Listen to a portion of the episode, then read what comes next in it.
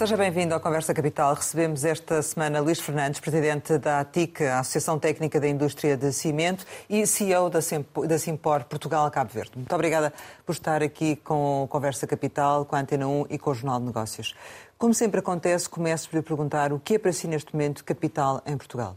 Capital para mim, nesta altura, eh, e para, para, para o país, é eh, atendermos aos desafios que eh, o país, e não só a Europa, vai ter, mas obviamente Portugal está incluído, eh, nos próximos, na próxima década.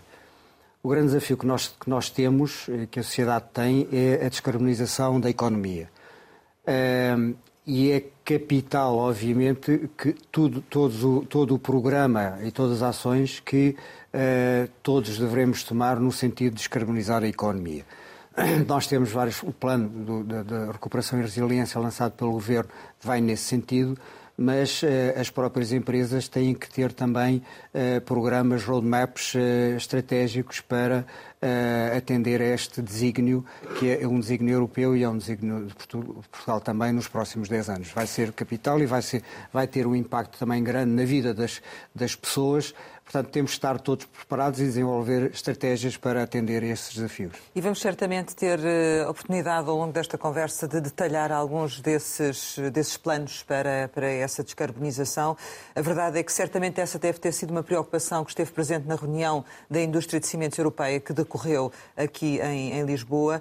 Isto numa altura de pressão também dos preços da, da energia e da necessidade de acelerar precisamente o processo de descarbonização. Sentiu de algum modo que a indústria nacional está a perder competitividade ou está em desvantagem competitiva neste contexto internacional e até europeu? Há um fator de, de competitividade muito grande na indústria cimenteira. A indústria cimenteira é energeticamente grande consumidora, energeticamente a nível de combustíveis e a nível de eletricidade. Obviamente que nós temos, eh, e isso é, é, é, conhecido e temos vindo a falar nisso, uma desvantagem relativamente a outros países no que diz respeito ao preço da energia. Temos um dos preços da energia mais caros da Europa uh, e isso, obviamente, é um fator de perda de competitividade. E menos apoios também, ou não? Menos apoios, embora tenha havido recentemente decisões no governo que têm, vão ter algum impacto, mas do nosso ponto de vista ainda não são suficientes. Há outros apoios que, nomeadamente noutros países da Europa, existem, uh, os apoios pelos custos indiretos da, da, da energia, que uh, em Portugal uh, não existem, apesar de nós termos, enfim, tentado influenciar no bom sentido, o Governo e as entidades para atender a este, a este ponto, porque é também um fator importante de competitividade. Estamos a Mas... falar, só para percebermos, da compensação pelos custos indiretos das emissões de CO2. Essas, essas compensações vocês não tiveram, é isso? Não, exatamente. Muito bem. Agora, em relação a, a posto de parte esta, que é importante, obviamente, a questão e que da... interfere na competitividade também, Exatamente. Não é? claro. da, da, energia elétrica. Nós, em termos de tecnologia, estamos... Uh, de acordo com as mais elevadas tecnologias de, a, a, nível europeu e em termos de competitividade tecnológica, direi, estamos uh, up-to-date com, com, a Europa. Agora, há fatores como este, por exemplo, que uh, são determinantes para a competitividade. No que diz respeito, por exemplo, aos combustíveis, nós uh, queimamos combustíveis fósseis e combustíveis alternativos para a produção de clinker, que é a matéria-prima para a uhum. produção de cimento, nós aí temos também uh, uh, desvantagens porque há países da Europa em que têm, já consomem uh, cerca de 90% de combustíveis alternativos, resíduos, de acordo com a legislação que existe nos países, nós ainda estamos nos 40%. Portanto, temos aqui um caminho muito grande para percorrer porque achamos que não só é um fator de competitividade, mas é um fator que eh, resolve um problema ambiental que é eh, evitar a deposição em aterro de resíduos e serem utilizados para, como combustíveis na indústria cimenteira. A questão de reduzir os resíduos em aterro tem sido uma bandeira da indústria, mas isso tem evoluído de forma favorável ou mantém-se ainda longe das, dos há aqui, há aqui dois, dois pontos. Primeiro é a taxa de deposição em aterro, que ainda não é desincentivadora da deposição em aterro. Ponto número um. Ponto número dois é a questão da o processamento ainda tem uma taxa uh, de gestão de resíduos. Portanto, aquilo que nós entendemos é, primeiro, que o processamento não deverá ser penalizado, não deverá ter taxas para incentivar ainda mais o processamento. Por outro lado, aumentar as taxas de posição em aterro para que haja um tratamento dos resíduos, se evita a deposição em aterro e se canalizem esses resíduos para, por exemplo, para a indústria cimenteira que tem esse proveito. Há outro ponto eh, importante, já agora, que é a questão dos resíduos de construção e demolição, que também tem um efeito benéfico. Nós podemos absorver os resíduos de construção e demolição, desde que eh, devidamente tratados, ou seja, separadas as partes que nós podemos utilizar, ferro, etc. E, portanto, isso também tem efeito benéfico e evita também a deposição em aterro. Ainda relativamente aos apoios, e para que, para que se entenda, falou que não existem esta, esta compensação pelos custos indiretos das emissões de CO2, mas percebi que há algum tipo de apoio que neste momento está a ser dado pelo, pelo, Estado ou medidas que vão ajudar a indústria cimenteira a fazer face a estes custos do aumento de energia, é isso? Sim, há medidas, nomeadamente o acesso às redes, eh, eh, as bandas de regulação, que nós estamos a utilizar também. Eh, há algumas medidas que vêm atenuar este aumento significativo do preço da eletricidade. Atenuar em que medida? Ou seja, vamos aqui tentar falar em proporções e, e, do que é que tem sido esse aumento e do que é que esta ajuda traz. Atenuar em termos de custos. Repare, nós, nós aqui há há, dois anos tínhamos um, curso, um custo do, do megawatt-hora de cerca de 40, entre os 40 e 50. Uh, eh, nesta altura, nós estamos a pagar entre os 150 e os 200 euros por megawatt-hora. Portanto, aquilo, as medidas que uh, o Governo tem tomado vão no sentido de atenuar este aumento. Uh... Compensaram que percentagem desse sobrecusto? Olha, poderia dizer que andará à volta dos 10, 15% de custo, mas continuamos com custos muito elevados, comparados com uh, há dois anos atrás e mesmo há um ano atrás. Ainda continua a ser, eu diria que é o dobro do que nós pagávamos no início do ano passado, é? eletricidade. E isto de alguma forma pode pôr esta alta dos preços pode pôr em causa o negócio, a carteira de encomendas, a produção da Simpora ou da, da indústria? Não, eu penso, eu penso que não, porque o cimento é um, é um material, como sabemos, é a substância mais consumida no mundo a seguir à água e, portanto, há necessidade, e, e para o desenvolvimento das sociedades, eh, há necessidade do, do, do cimento. Eh, aliás, a importância da indústria cimenteira eh, foi reconhecida pela Comissão Europeia quando eh, emitiu o, o, documento Fit for 55, eh, portanto considera como, como essencial para o desenvolvimento da, da, da, da economia europeia. Portanto, eh, obviamente que há aqui estes custos acabam por, ser, por ter que ser repercutidos no, no, no preço final. isso acontece com, com todos os, os, materiais, aliás, nós temos ouvido que os materiais de construção e não só tem havido um grande aumento. E estão é, a fazê-lo na totalidade ou estão a reduzir também um pouco as margens de lucro? Estamos a reduzir também um bocadinho as margens de lucro. É, nós, só para, para ter uma ideia, tivemos estes aumentos abruptos de, de, das energias térmica e elétrica tiveram, foram mais acentuados no segundo semestre do ano passado e os aumentos de preços que foram feitos para repercutir esses aumentos de custos só foram feitos no início deste ano. Portanto, houve ali um período em que as empresas uh, acabaram por suportar uh, esses custos. Mas desde o aumento do, do, desde o início do ano até agora, pode-se dizer que o cimento custa mais quanto? Eu direi que custa mais cerca de 20 e poucos por cento do que no início do ano. Face à situação, e que já percebemos até pelos números que, que nos adianta, uh, acha que faria sentido uh, receberem aqui um, qualquer outro tipo de apoio mais por parte do Estado? Uh, o que é que faria falta para ajudar realmente a, a indústria a ganhar mais, mais competitividade também? Olha, há algumas coisas que, que, eu, que eu há pouco já disse, a questão do, do, do enquadramento legal no que diz respeito aos, aos resíduos, para potenciar o aumento de, de consumo de, de, resíduos na queima, em vez de combustíveis fósseis, nós utilizamos mais, mais combustíveis alternativos. A questão dos, dos resíduos de construção e demolição também. Nós vamos ter, e, está no nosso uh, plano estratégico, uh, novos tipos de cimento com menos incorporação de clinker, portanto, menos uh, quilos de CO2 por tonelada de cimento, e, e portanto, incentivar esse consumo eh, de, de, produtos, eu direi, mais verdes, eh, também, também é. Mais caros é, também, é isso? À partida não, não serão mais caros. Tem, tem que haver competitividade, eu faço aos atuais, mas tem que haver, tem que haver também aqui um, um, um, compromisso global da sociedade no sentido de, de apelar a que, esse, a que haja mais consumo de, de, eh, de, produtos com, com menos eh, impacto a nível de, de, emissões de CO2. Talvez o Estado dar o exemplo e começar a encomendar, a fazer as suas encomendas a esse nível. Esse é um dos pontos que nós referimos. As, as obras públicas à, medida que esses novos produtos aparecerem, incentivarem o consumo desse, desses produtos com menos impacto de, uh, ambiental, é uma das medidas.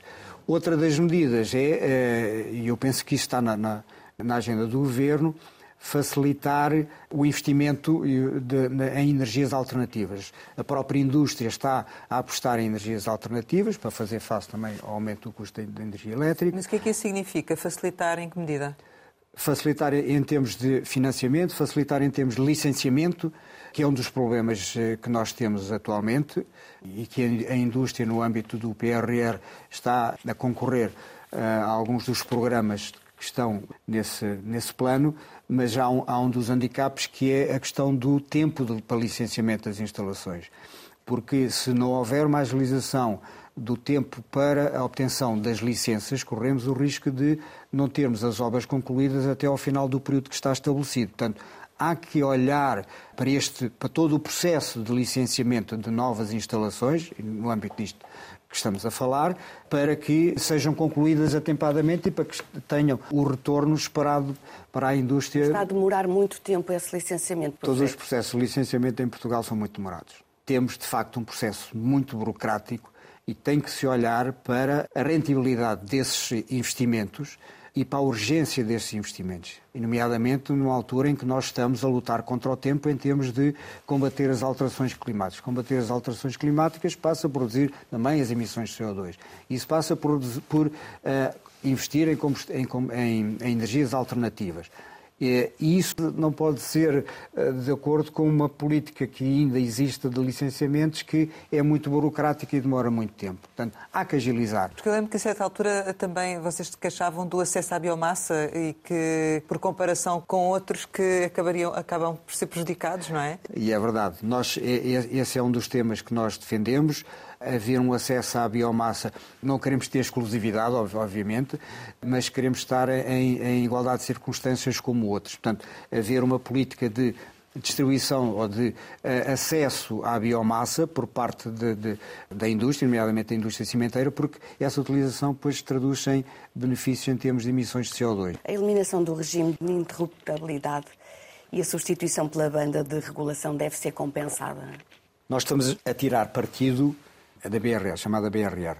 Aderimos a esse mecanismo desde o início do ano, tem alguma compensação, como é óbvio, é, mas, mas, não é a mesma coisa. Não é a mesma coisa que a interruptibilidade. E, e eu faço notar que a interruptibilidade, enfim, foi um pouco polémica, mas foi, eu lembro-me que há dois anos, cerca de dois anos atrás, por causa de um problema que houve na ligação nos Pirineus eh, tivemos em risco de ficar sem energia no país. E foi devido à indústria, e a indústria eh, como participou nisso, estava no sistema de interruptibilidade, e as fábricas tiveram que parar para ceder essa, essa energia a, eh, a, a bem de todos. É? Portanto, a interruptibilidade, apesar, apesar de tudo, funcionava, apesar de ter sido polémica, mas funcionava, não era todos os anos, felizmente, mas em, situações de, de eh, de risco, como foi o caso, serviu para o país. E se acontecesse o mesmo agora, esse problema dos Pirineus, como é que, qual seria a resposta? Eh, nós, eh, através desta banda de regulação, nós também disponibilizamos né, alguma energia. E, há empresas, há várias empresas, várias indústrias que aderiram a, essa, a esse esquema, que é benéfico, também tem, tem a sua contrapartida, como é óbvio, nós estamos a tirar partido dela. É um mecanismo que é utilizável uh, nesta altura. Agora, se de facto a totalidade da potência que pode ser disponibilizada serve para todo o país ou não, isso eh, eu não sei. Mas na altura nós tínhamos uma disponibilidade uh, maior do que a que temos atualmente. Face à situação de seca no país, tem receio que seja necessário a certa altura terem que interromper o consumo ou já houve, há garantias de que isso não vai ter que acontecer? Até o momento não temos nenhuma informação que isso possa acontecer. Mas se acontecer, nós temos que, enfim, afetar-nos-á com certeza, afetará, afetará as fábricas que eh, poderão ter que parar e poderá afetar o mercado. Mas eu penso que isso não, não irá acontecer, tanto com, com, com, os contactos que nós vamos tendo, que isso não é, uh, para já, uh, expectável. Relativamente ao PRR, a indústria do cimento é um dos setores, como já aqui referimos, que enfrenta maiores desafios em matéria de neutralidade carbónica. Também é um dos mais poluentes. Uh, no âmbito deste aviso que foi lançado para a descarbonização, que tinha uma dotação de 705 milhões, vocês concorreram e concorreram de que forma? O prazo ainda não terminou, não é? É a final deste mês. Exato. Aqui só posso falar em nome da Simpor, aquilo que a Simpor hum. está a fazer. E nós vamos, eh, vamos concorrer em alguns projetos para a descolonização. Nós temos um desafio grande e temos metas eh, para a redução das emissões de CO2. 2030, que é uma redução enfim, que pode chegar aos 40% no cimento, se for em toda a cadeia de valor até ao betão desde a pedreira até ao betão, dará a volta dos 48%, mas até 2030, até 2050, a neutralidade carbónica. Até 2030, é a redução de, eh, das emissões por via da combustão, dos, dos combustíveis fósseis, e é eh, a redução das emissões por via do processo. A indústria cimenteira, como estava a dizer, é poluidora porque tem um, um handicap muito grande. É que cerca de dois terços das emissões de CO2 vêm do processo em si. O que é que eu quero dizer com isto? Há a transformação do calcário, quando é uh, transformado no, no, forno, e no forno há uma divisão de óxido de cálcio, isto é um bocado técnico, mas de óxido de cálcio e CO2. E é esse CO2 que vai para a atmosfera. E esse CO2 faz parte integrante do, do, do processo de, de, de, fabrico do clinker, que é a matéria-prima para a, a produção de cimento. E, portanto, para atacarmos eh, este ponto, eh, que no, segundo, no segundo período, até 2050, só através de tecnologias disruptivas, a captura e armazenagem e reutilização de carbono, mas nesta primeira fase é a utilização de menos clinker no cimento. O que quer dizer que há menos toneladas de CO2 por tonelada, por tonelada de cimento. Portanto, é, é fazer novos tipos de cimento, era aquilo que eu estava a dizer há pouco, novos tipos de cimento, com menos incorporação de clinker, chamados uh, cimentos uh, verdes, embora a definição de cimento ou low carbon cimento ainda esteja para ser, para ser definida, mas é uh, através destes, destas duas ações, nestes dois campos principais, combustão e processo. Aí conseguimos reduzir as emissões de CO2 à volta daqueles valores que, que eu estava a dizer. Depois, mais à frente, só com tecnologias disruptivas, a, a, a, a captura, armazenagem e reutilização de, de CO2, que são processos que ainda estão em desenvolvimento, ainda não estão maduros, mas que terá que ser o caminho a seguir pós 2030 até 2050 para se atingir a neutralidade Isso, carbónica. em termos de PRR, onde é que nos leva? Isso leva-nos a que uh, nós temos, e digo, aqui falo em nome da Simpor apenas, nós temos vários projetos no sentido de aumentar a, eficiência dos fornos, ou seja, aumentar a eficiência elétrica, aumentar a eficiência em termos de consumo de combustíveis, que significa menos emissões de CO2. Por outro lado, também uh, os investimentos em, em combustível, em energias alternativas, fotovoltaicas e também utilizar os gases quentes dos fornos para a autoprodução de energia elétrica. É uma, uma, enfim, uma tecnologia que atualmente a nível europeu está a ser muito utilizada. Uh, penso que no ano que vem já, já estaremos em condições de ter duas instalações, uma em Souzelas e outra em Alhandra. Eu penso que a Cécil também está a fazer no, na fábrica do Otão, uh, desse tipo de, de que, que, que, vai, vai aproveitar esses gases quentes para a autoprodução de energia. O hidrogênio, não? O hidrogênio, sim. Também estamos em conjunto com outras uh, setor, Simpor Cécil, com outras uh, empresas, estamos uh, num projeto de, de, hidrogênio.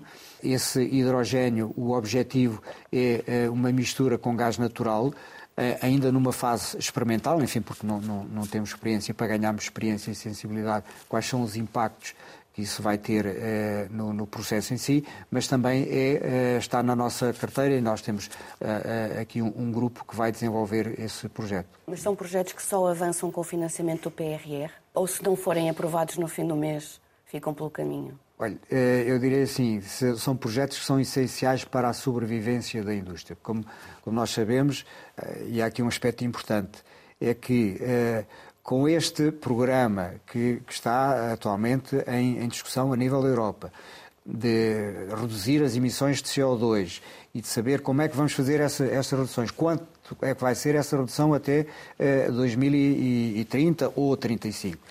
É fundamental as indústrias, e nomeadamente a indústria cimenteira, façam investimentos no sentido de garantir a sua competitividade. Se nós não fizermos, estamos a comprometer o futuro da indústria cimenteira em Portugal eh, e na Europa e a comprometer todos os postos de trabalho eh, associados a esta indústria. Uh, e estamos a falar de que nível de investimento? Numa primeira fase, até 2030, são à volta de 500 milhões de euros numa segunda fase até 2050, 1.500 milhões de euros. Da, da, indústria, em termos gerais, para, uh, em Portugal, para este processo, é exatamente, isso? Exatamente, exatamente. De acordo com estas metas que nós temos, 2030 e 2050. E a forma de pagar isso é através destes programas europeus, destes Sim. fundos? É também, forma, também, também, também, também. Mas exatamente. está a contar também com o 2030 ou só PRR? Também com o 2030. Isto, um, um, outro impacto que o PRR vai ter para o setor tem a ver com o aumento do investimento público e de grandes obras, não é isto? De que forma é que isto não é um reverso da medalha em que produzir mais cimento com os níveis de CO2 que, que é responsável uh, para fazer face a estes projetos não é o contrário do que se pretende? Quando nós falamos em materiais de construção e quando nós comparamos materiais de construção, nós temos que fazer a análise do ciclo de vida dos materiais de construção nós não podemos só olhar para uma parte desse ciclo de vida. Portanto, quando comparamos, por exemplo, cimento com aço, com madeira ou com outros materiais, nós temos que fazer a análise do ciclo de vida desde a, a exploração até a, a, componente final, que é a reutilização, portanto, entrando no âmbito da economia circular. O cimento tem que ser utilizado nessas obras. O que nós temos que fazer, é isso que estamos eh, preocupados e comprometidos, é, eh, de facto, disponibilizarmos produtos com menos impacto de ambiental, menos impacto de emissões de CO2. Porque eh, fala-se muito no cimento por causa do impacto de CO2. Sim, senhora, tem impacto, não é?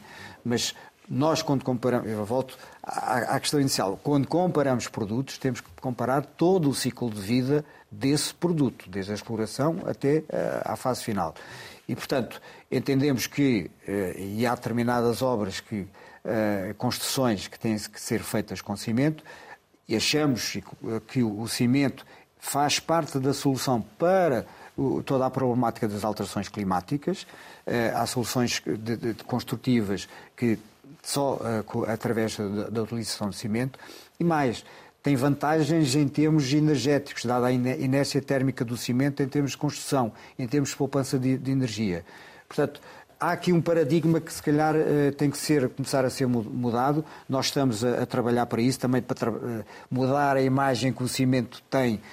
Isto do, é, é, é, é, fruto do, do passado, mas uh, há aqui um compromisso que nós temos. É de facto nós temos que reduzir o nosso impacto ambiental e o nosso impacto a nível de emissões de CO2 e estamos comprometidos com isso. E tem havido efetivamente mais consumo de cimento, ou seja, como é que está a evoluir o setor? Nos últimos, nós atingimos o ponto mais baixo, o ponto mais alto de consumo de cimento foi em 2001, cerca de 11 milhões e 300 mil toneladas. O ponto mais baixo foi em 2014, cerca de 2 milhões e 400 mil toneladas. Uh, e desde aí, enfim, progressivamente tem vindo a aumentar uh, o consumo de cimento a nível uh, interno. Estamos com. Há um rácio que nós utilizamos muito que é o, o, o quilos de, de, de cimento por habitante. Estamos, eu direi que mais ou menos de acordo com a média europeia. Num país em que tem já muitas infraestruturas feitas, estamos de acordo com essa média, embora em, em situações... Que é quanto? É cerca de 400, 430 quilos de cimento por habitante. Vocês não sentiram muitos efeitos da, da pandemia e, e, e, por isso pergunto também qual é a perspectiva para este ano. Olha, sim, felizmente na pandemia não, não, não sofremos, enfim, apanhámos todos, penso eu, um susto grande de início, mas uh, a construção civil não parou por um lado. Uh, por outro lado, o facto de uh, muitas pessoas ficarem em casa potenciou o consumo uh, bricolagem. Isso levou a um aumento do consumo de, de, saco nessa altura e, portanto, não houve abaixamento do consumo nem, nem em 2020 nem em 2021. E agora? Tem havido um, um crescimento. Este ano continua a haver um crescimento mais terno, mas continua a haver um crescimento. Nota-se um abrandamento, especialmente no segundo trimestre, relativamente àquilo que se verificou no, no, no, primeiro trimestre e há aqui talvez algumas, uh, algumas justificações para isso, nomeadamente a falta de, desemprego, a falta de emprego, de, de pessoal para trabalhar nas, na, nas obras, mas não só, é a nível geral, a indústria também uh, está a sentir isso e o facto de uh, haver investimento privado, aquilo que se nota é que o investimento privado também está a, a, abrandar. Talvez as pessoas, na expectativa de verem o que é que, qual vai ser a evolução. Por causa da alta do preço dos materiais. Exatamente, a alta do preço dos materiais, do, das, das energias, taxas de juros, etc. É? Tudo isso é, contribui para que haja um abrandamento. Há uma expectativa que o, o PRR, como, como, estava a dizer há pouco, que contribua de algum modo para um aumento do consumo, que há de ser, não há de ser muito grande, mas há de ser uh, alguma coisa, mas que tenha impacto na indústria. Agora, se vai notar no segundo semestre ou se, se vai notar só em 2023, vamos, vamos ver, não, não temos ainda uh, a percepção exata do que, que vai acontecer. Mas qual é a estimativa para acabar 22? Nós uh, estimamos que deverá andar um aumento à volta dos 3, 4%, relativamente ao ano anterior. Isso ficaria em quanto? Porque não nos disse quanto é que tinha sido o ano anterior. São, são cerca de 4 milhões e 400 mil toneladas, 4 milhões e 500 mil toneladas. E vocês têm alguma estimativa relativamente ao impacto do PRR ou não? O, a, quantificar esse impacto não, não temos, mas temos é que uh, algum impacto vai, vai, vai ter porque há muitas obras de construção, muitos investimentos que vão consumir cimento e, portanto, há de haver uh, uh, esse impacto. Mas há muitas obras que estão em, em desenvolvimento temos a obra da, da, da, ferrovia da linha da Beira Alta, eh, que está em desenvolvimento, não consome muito cimento, mas consome algum. Aqui a, a ferrovia de ligação a, eh, a Badajoz, a linha Évora-Elvas, também que já está eh, em fase de coisa, mas de conclusão, mas todas estas obras, Lisboa, Porto de, de, de Sines hum.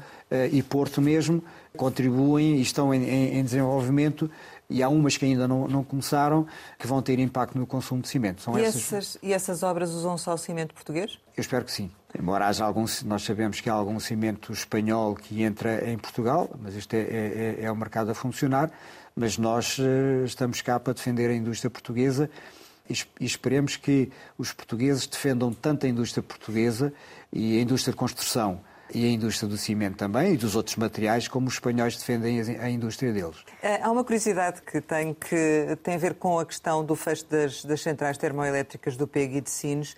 Creio que vocês incorporavam no processo de, de, do cimento as cinzas destas centrais de carvão. Isto teve algum impacto no, no vosso processo ou não? Uh, teve, obviamente. Uh, teve. Uh, deixámos de ter essa, essa componente, deixámos de utilizar essas cinzas também no betão.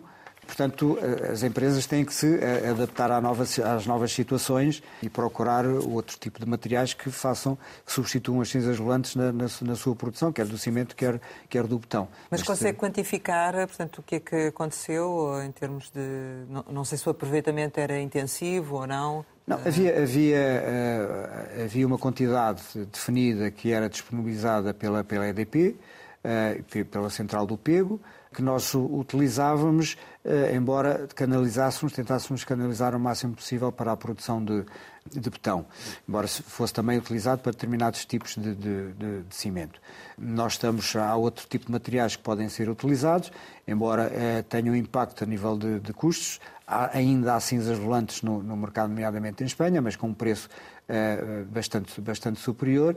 Mas há uh, escórias de alto forno que também que nós não temos em Portugal, mas que são Uh, importadas, que também podem ser utilizadas, mas há outro tipo de, de, de materiais, nomeadamente fila, fila calcário, que é disponível em Portugal, também se utiliza para a substituição das, das cinzas. Mas pode-se falar que isto teve um custo para vocês? Este teve, teve, teve um custo. Teve De um custo. Quanto? Não lhe sei contabilizar, mas teve, teve um custo porque, por causa da diferença, uh, essencialmente, da diferença de, do, do, do, valor das, das, cinzas e do valor destes, destes materiais poderá andar uh, à volta entre os 3 e os 5 euros por, por tonelada de cimento. Isto já disse que mais de metade do custo de cimento tem, tem a ver com as licenças de CO2, que estão neste momento à volta dos 85 pois. euros por tonelada, mas é um valor que tende a subir. Isto é motivo para estudar essas tecnologias de captura de carbono? É, claro, obviamente. E, e, e, por isso é que todos os grupos cimenteiros europeus estão a investir fortemente em projetos de desenvolvimento. E nós estamos a acompanhar alguns deles porque eh, cada vez mais, vamos lá ver, há aqui um mecanismo que, que a União Europeia, a Comissão Europeia tem de retirar ou colocar no mercado licenças de CO2 de acordo com a evolução que vai, que vai tendo em termos de, de emissões globais a nível europeu. Qual é o objetivo? É incentivar, de facto, o investimento e a redução das emissões de CO2. Para isso, as empresas têm que fazer investimentos, têm que fazer pesquisa e desenvolvimento, investigação e desenvolvimento, no sentido de encontrar soluções. Nós temos o C5 Lab e, cada uma das empresas tem eh, outros projetos em desenvolvimento no sentido de reduzir as emissões de CO2. Agora, é fundamental porque atualmente está nos 80 e à volta dos 85 euros por tonelada. A expectativa é que haja um aumento de, de, do preço, que poderá chegar em 2030, fala-se em 150 euros, entre 150 euros e 200 euros a tonelada. Uh, mas a, a, a, Comissão Europeia tem nas suas mãos uma ferramenta para uh, retirar ou incluir no mercado licenças para aumentar ou reduzir o, o preço da, das, das licenças CO2, precisamente para isto, para, no fundo, obrigar as empresas a, a reduzirem as suas emissões de CO2. Portanto, é fundamental que isso aconteça e nós estamos comprometidos com isso. E quanto é que se importa a investir nisso, nestes, nesta investigação e desenvolvimento destes novos produtos, destes novos tecnologias? Olha, no, no que diz respeito à Simpor, nós temos um, uh, uh, em desenvolvimento um projeto que uh, já começou há uns anos com o professor Benhão Horta, quando era chairman da, da, da empresa, começou com uma parceria com o MIT, nós, através da qual nós, nós temos algumas patentes, e essa parceria deu os frutos que deu na altura, e a sequência foi uma parceria com o Instituto Superior Técnico. Nós atualmente temos um trabalho em conjunto com o Instituto Superior Técnico, na investigação e desenvolvimento do novo tipo de clinker, com menos, cerca de menos 25 a 30% de emissões de CO2 que o clinker atual e também, eventualmente, o novo processo de, de, de, de produção de, clinker, eventualmente ou, eh, com recurso à energia elétrica. É um projeto que ainda está uh, em fase de desenvolvimento. Estamos agora numa fase de uh, contactar potenciais uh, fornecedores para desenvolvimento de equipamento para fazermos um investimento numa instalação piloto, isto com o objetivo de mais tarde, provando-se esta, esta instalação, fazemos uma instalação industrial já com uma produção considerável.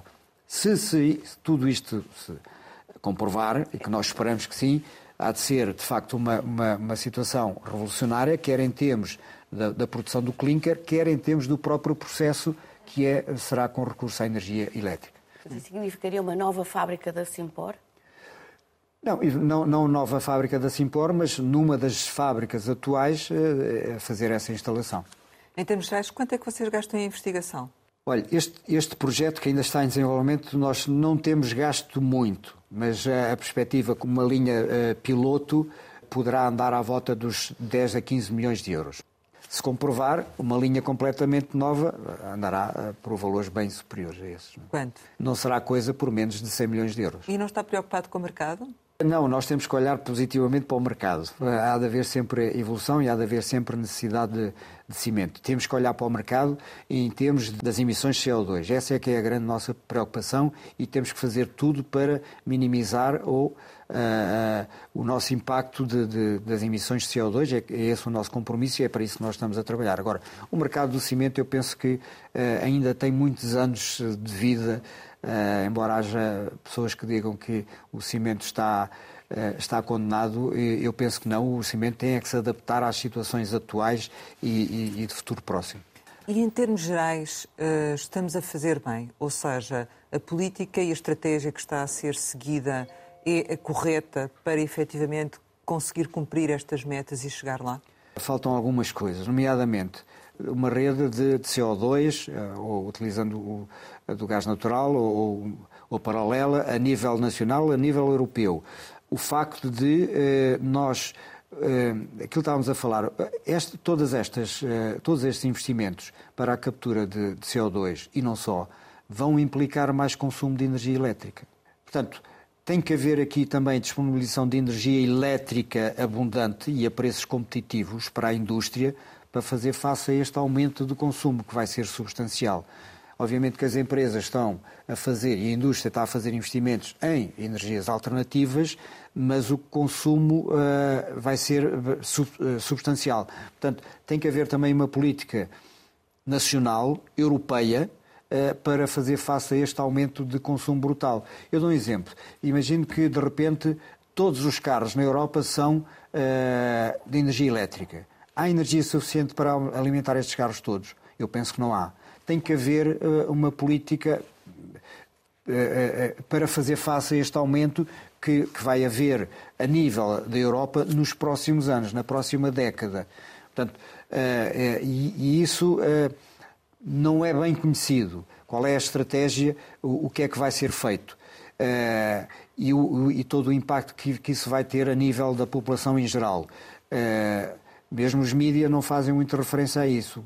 O, todo o programa que existe no Fit for 55, uh, eh, que vai impactar em tudo e a nível da vida das pessoas, é pouco referido. Qual é o impacto que isso vai ter eh, no final de 2030 com, uh, com, com, estas políticas todas, que são necessárias, mas que depois têm impacto na vida das pessoas e no bolso das pessoas? Então a indústria está a trabalhar também um pouco uh, à vista.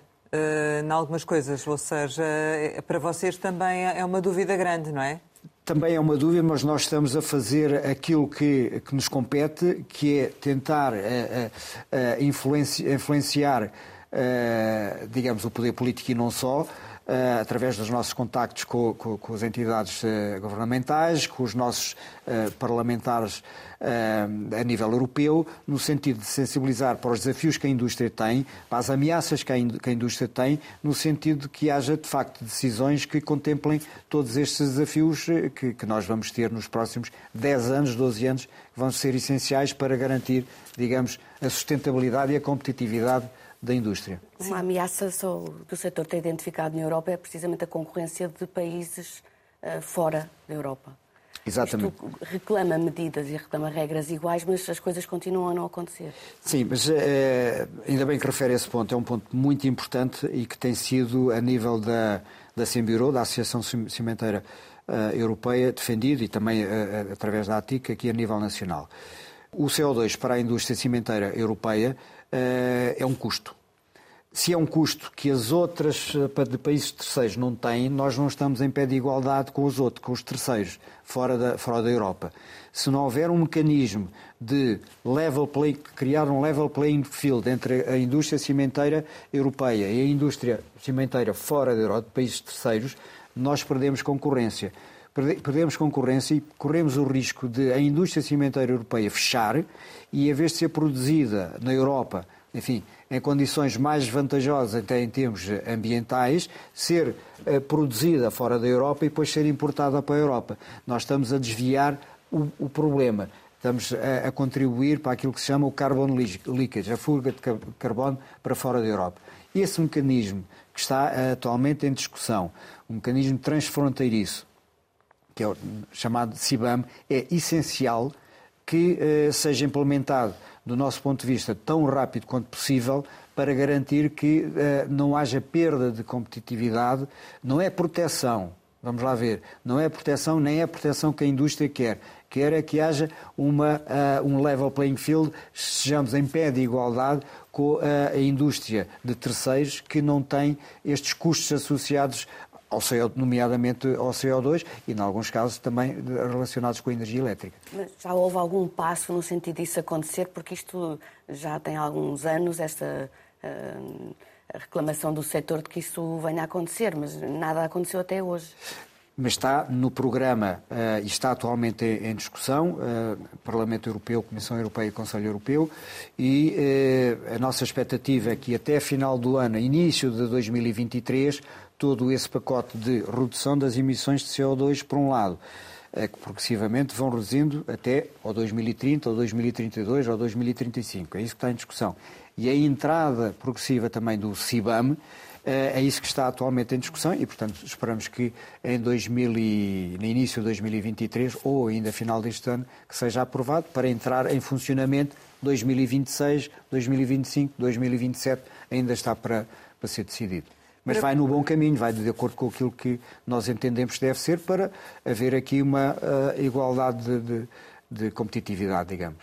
Para concluirmos, diga-nos só se eh, a guerra eh, na, na Ucrânia teve, teve, algum impacto relativamente à indústria, nomeadamente aqui em Portugal, ou não?